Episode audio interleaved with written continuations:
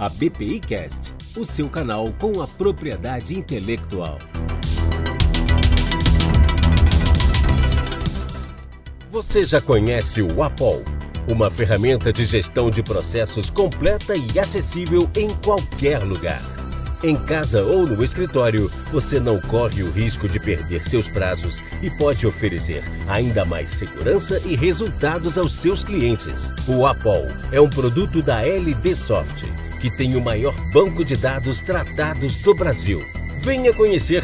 Acesse ldsoft.com.br e conheça os benefícios de integrar o Apol no seu dia a dia. Olá, eu sou Janaína Toscani e esse é o ABPI Cast, o seu canal da propriedade intelectual. Este ABPI Cast faz parte de uma série de eventos promovidos pela BPI em parceria com a Organização Mundial da Propriedade Intelectual, em homenagem ao Dia Internacional da Propriedade Intelectual, cujo tema neste ano de 2022 é PI e Juventude Inovar para um Futuro Melhor. Neste episódio, vamos falar com o educador de PI do ano de 2021, o vencedor do concurso PI nas escolas, uma iniciativa do INPI para premiar iniciativas que estimulam o uso e, consequentemente, a geração e proteção da PI nas escolas do ensino fundamental, infantil, médio e técnico, envolvendo também ações de empreendedorismo e inovação. Greiton Toledo de Azevedo é professor de matemática do ensino médio do Instituto Federal Goiano e autor do projeto Invenções Robóticas e Propriedades Intelectuais nas aulas de matemática para o tratamento de Parkinson. Por que não? Bom dia, professor Greiton, tudo bom? Que tema interessante! Gostei muito. Bem-vindo ao ABPcast um privilégio estar aqui com todos vocês. Muito obrigado pelo convite. Espero que nós possamos dialogar sobre as invenções tecnológicas e científicas da propriedade intelectual na educação básica. Bom, para iniciar a nossa conversa de hoje, eu gostaria de perguntar, professor Greiton, é, como é que foi participar do Prêmio PEI nas escolas? É, primeiramente, foi uma grande oportunidade colocar a escola pública na altura de seu tempo, mostrar que professores, estudantes da, da educação básica, em especial do nosso projeto do ensino médio, são capazes de desenvolver inovações científicas para beneficiar pessoas em sociedade a partir dos princípios perscrutados pela propriedade intelectual do nosso país. Como é que a propriedade intelectual surgiu na sua vida? Eu acredito que bons professores, eles incentivam, encorajam e nutrem de certa forma, a questão da propriedade intelectual quando desenvolvemos, de certa forma, trabalhos, não somente de inovação científica ou intelectual, mas trabalhos que prezam pelo direito do autor, né, que garante, por exemplo, criações artísticas, indicações, por exemplo, de desenhos, marcas e possíveis é, determinações originais que ali são realizadas. Então, eu acredito que a propriedade intelectual ela nasce de certa forma do seu conhecimento no cenário de escola né, junto aos meus professores, os trabalhos que ali foram desenvolvidos, foram desenvolvidos, e ao longo desse tempo eu fui tendo mais contato sobre aquilo que pudesse ser criado na sala de aula, uma vez que esse processo de formação ele me dá a possibilidade de pensar a escola como lugar que desenvolve a criatividade, inovação científica e tecnológica, em vez de ficar reproduzindo coisas, repetindo coisas que não se justificam, sobretudo no nosso tempo. Com certeza. E vamos falar um pouquinho agora sobre o projeto vencedor, né? Qual foi o tema dele, do projeto que venceu o PI nas escolas? Esse tema ele é muito especial para nós, porque ele coloca, de certa forma, a solidariedade, a propriedade intelectual, a criatividade, fazer bem para o outro através é, da matemática e da computação. Então, nosso tema é, de forma geral, ele buscou falar sobre as invenções robóticas e propriedades intelectuais nas aulas de matemática para o tratamento de Parkinson. Então, as nossas ideias centrais, elas buscam, de certa forma, usar a matemática em prol das pessoas, né? fazer com que os nossos alunos assumam a posição de cientistas nas aulas de matemática, desenvolvam invenções que beneficiam o outro em sociedade, de forma gratuita, né? E no que, que ele consiste o projeto? Como que é a aplicação dele? Então, assim, o nosso modelo, é, é, assim, de forma bem sucinta, ele busca incentivar a criatividade, as invenções científicas e tecnológicas de baixo custo e materiais sustentáveis Prova disso é que os alunos eles constroem jogos digitais, desenvolvem dispositivos robóticos, né, em prol do tratamento de sintomas da doença de Parkinson em hospitais públicos. Então, a gente reúne é, uma série de profissionais que se voluntariam e sonham os nossos sonhos para colocar essa escola que usa a matemática, a robótica em favor da sociedade. Então, a nossa proposta, ela não se resume ao conteúdo de matemática, ela incentiva o questionamento, o empreendedorismo, a reflexão, o trabalho colaborativo científico, é, tecnológico de modo geral.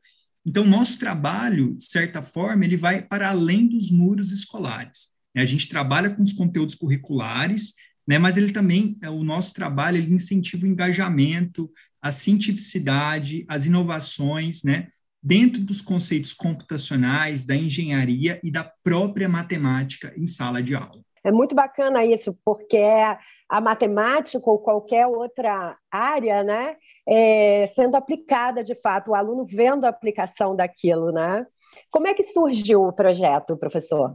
Então, nosso projeto ele surge né, do, da minha grande satisfação com a matemática é ensinada, dos moldes do século XIX. Então, nós buscamos dar sentido e significado para aquilo que os alunos estudam, de modo que eles possam ter, é, durante a sua escolha da profissionalização futura, é, capacidades para desenvolver ideias por meio da matemática, em vez de apenas fazer uma prova para passar num teste. Então, nossos alunos aprendem essa matemática interrelacionando com outras áreas do conhecimento e são capazes de intervir em sociedade e propor soluções através de materiais de baixo custo para problemas reais em sociedade. Então, nossos alunos eles passam de um processo nesse projeto a ter gosto pela matemática e usá-la em benefício das pessoas. É como aqui no caso o tratamento de Parkinson de pacientes em hospitais públicos no estado de Goiás. Professor, pensando nisso, como é que nós podemos é, inspirar, pensar propostas pedagógicas é, nas escolas brasileiras com o uso da propriedade intelectual no campo do conhecimento? Então, eu acho que o, o, princípio, assim, de forma bem estratégica, primeiro a gente tem que definir propriedade intelectual, né, nesse caso, ele parte do propriedade industrial, no nosso caso aqui, por exemplo, direito, que é protegido com exclusividade é, para aquele que cria o projeto, né, que é pela recompensa do seu esforço, né, inovador de horas trabalhadas, enfim. E nós também temos outra questão que é a propriedade, essa da criação de patentes, de marcas pela propriedade industrial, nós temos uma outra que acaba ocorrendo diariamente no, contexto sala de aula, que são as criações literárias e artísticas, que elas são protegidas justamente pelos direitos autorais. Então, é, pensar na, nessa questão da propriedade intelectual, ela não é somente uma questão emergente, como essencial, porque a todo tempo os nossos alunos eles são criativos, os nossos alunos eles são inovadores. Então nós precisamos sim encorajar uma geração é, de jovens que não vão repetir coisas, mas que de fato vão propor soluções, vão criar, vão desenvolver potencial criativo. E mais do que desenvolver tudo isso, eles têm que ter o, os seus esforços protegidos. Ele tem que ter, de certa forma, a sua criatividade valorizada. E uma das formas de pensar isso é propor, olha, o que ele cria de música no teatro, na paródia, nas invenções experimentais que acontecem no cenário escolar brasileiro, essas coisas devem ser protegidas e encorajadas.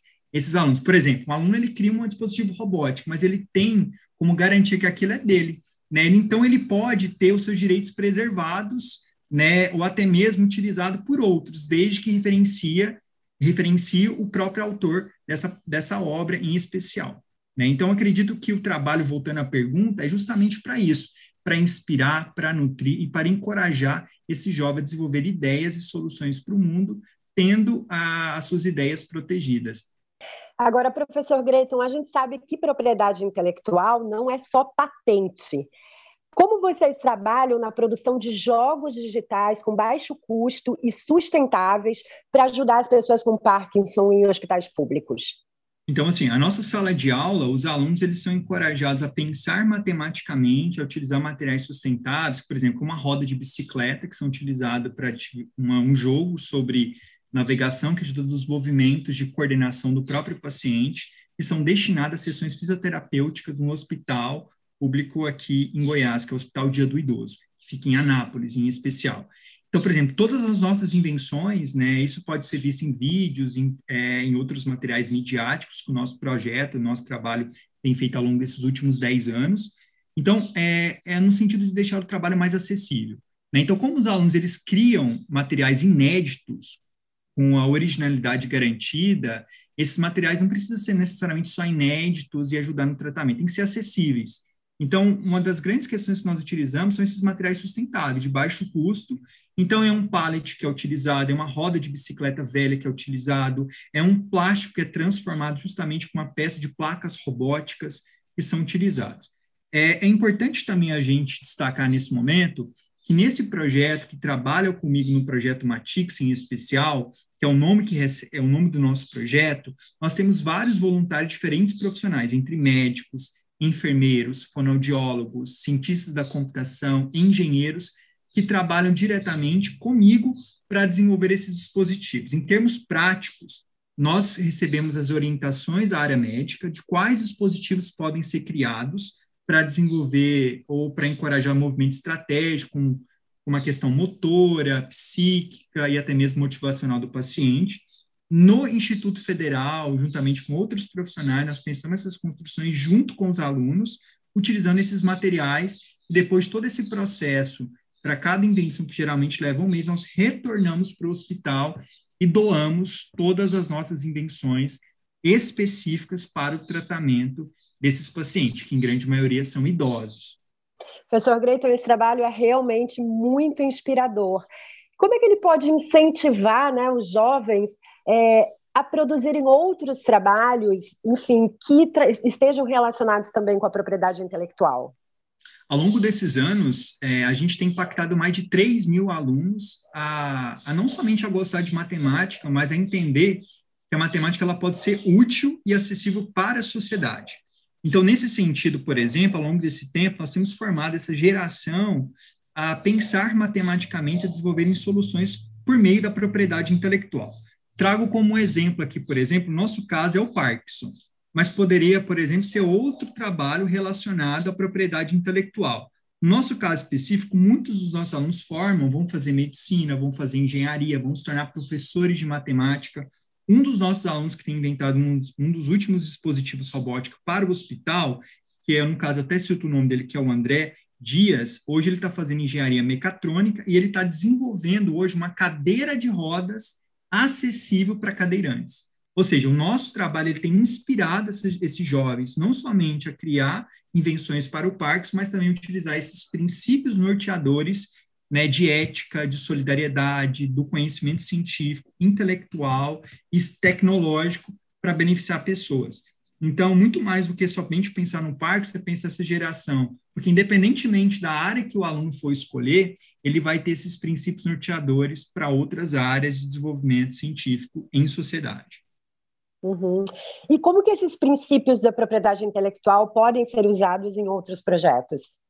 Como, por exemplo, o professor da língua portuguesa, ele pode utilizar, por exemplo, as questões de criações literárias ou artísticas, né, trabalhar com a questão dos direitos autorais, quando utilizar um vídeo dentro de sala de aula, citar o autor que ali foi colocado, ou criar um poema, como que a gente pode pensar na, na questão da, de creditar, né, de dar os créditos à, à própria pessoa que desenvolveu esse trabalho, nesse caso, uma redação, um poema, enfim. Então, a gente pensa, por exemplo, quando a gente vai para uma feira de ciência na, na, num ambiente escolar. Ali são desenvolvidas várias ideias, vários experimentos que também podem carregar os princípios dos direitos autorais, que devem ser, de certa forma, se for uma questão inédita, uma questão é, autoral, enfim, que pode passar pelos princípios da propriedade intelectual. Então, aqui no meu caso é a matemática, mas isso se estende para a história, para a geografia, para a língua portuguesa, para os idiomas de modo geral. Pensando nisso tudo, é importante também a gente sinalizar a importância do direito autoral, né, professor Greiton? Por que a escola precisa pensar nisso? Porque todo professor, de certa forma, todo aluno, todo coordenador, todo diretor, toda pessoa que é, de certa forma, envolvida com a educação, ele tem muito a contribuir, muito a criar, muito a inventar. É muito a contribuir no sentido de inovação, de cientificidade. Então, nesse caso, o direito autoral ele preconiza nesse movimento de direito autoral. É, se o professor ele também ele é, ele é um, um, intelectual que desenvolve, que cria o aluno também visto nessa mesma perspectiva, então, é, obviamente, a propriedade intelectual se justifica nesse processo, porque a todo tempo essas pessoas elas criam, elas produzem, elas trazem solução para o mundo. E eles precisam ter os seus direitos preservados e garantidos, né? Isso é importante, porque senão outro pode ir lá roubar a ideia desse professor, roubar a ideia desse estudante, e nós entendemos que isso não é um processo é, legal e nem ético, né? Então, nós precisamos, sim, é, encorajar e disseminar e difundir essas ideias, esses preceitos à luz da propriedade intelectual na sala de aula. Quais são os benefícios nesse processo de PI? São muitos. A gente tem que entender que não é, não é incorporar mais uma disciplina no contexto escolar, até porque a gente está com uma série de, de conteúdos curriculares que, de certa forma, sobrecarregam o nosso processo formativo da educação básica. A ideia, de certa forma, é entrelaçar esses princípios da propriedade intelectual inerente aos conteúdos curriculares, não é criar outra disciplina. Por exemplo, na matemática, eu posso trabalhar com a invenção robótica e, ao mesmo tempo, falar: olha, isso foi desenvolvido por essa pessoa, a gente pode desenvolver essa ideia para fazer e citar essas referências, ou outra disciplina como a ciência. Esse experimento partiu é, do cientista X, na data X. Então, isso é um dos elementos embrionários da propriedade intelectual, de citar o nome dessas pessoas que desenvolveram, dar o crédito devido a essa pessoa e até mesmo garantir outros direitos que vão surgir ou, por meio de inovações que ali vão ocorrer na sala de aula. Então, é um trabalho prescindível não só para o professor, não só para o aluno, mas para o ecossistema de pensar a educação à altura de seu tempo. Uhum, com certeza, maravilha. Olha, muito obrigada por essa, por esse bate-papo. Eu ia falar entrevista, mas foi um bate-papo muito agradável. Parabenizo de novo por esse projeto que é maravilhoso e eu acho que a gente tem que disseminar essa ideia e, e ter muito mais projetos nas escolas que estejam aí relacionados também com a propriedade intelectual, né? Então agradeço, desejo sucesso e deixo aqui à disposição também as comissões de estudo da BPI para contribuir nas discussões sobre esse assunto, professor Greiton. Para mim foi um grande privilégio poder participar. Muito obrigado pelo convite. É, Para mim é uma grande honra poder falar da escola pública brasileira, porque eu sou fruto e sou professor dela. E, e, e é interessante também a gente colocar isso como discussão geral, que os nossos alunos tenham muito a contribuir pelas suas invenções criativas, robótica, para a sociedade. Para finalizar também, eu sinalizo, a nossa escola ela não deve ser reduzida ao ato de colocar tudo dentro de uma prova.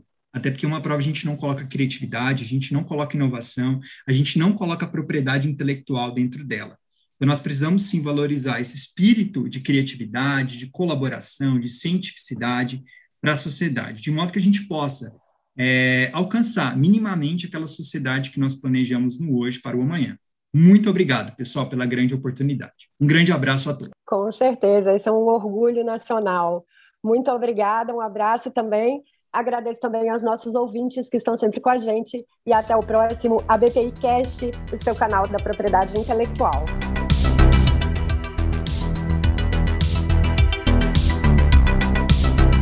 A BPI Cast, o seu canal com a propriedade intelectual.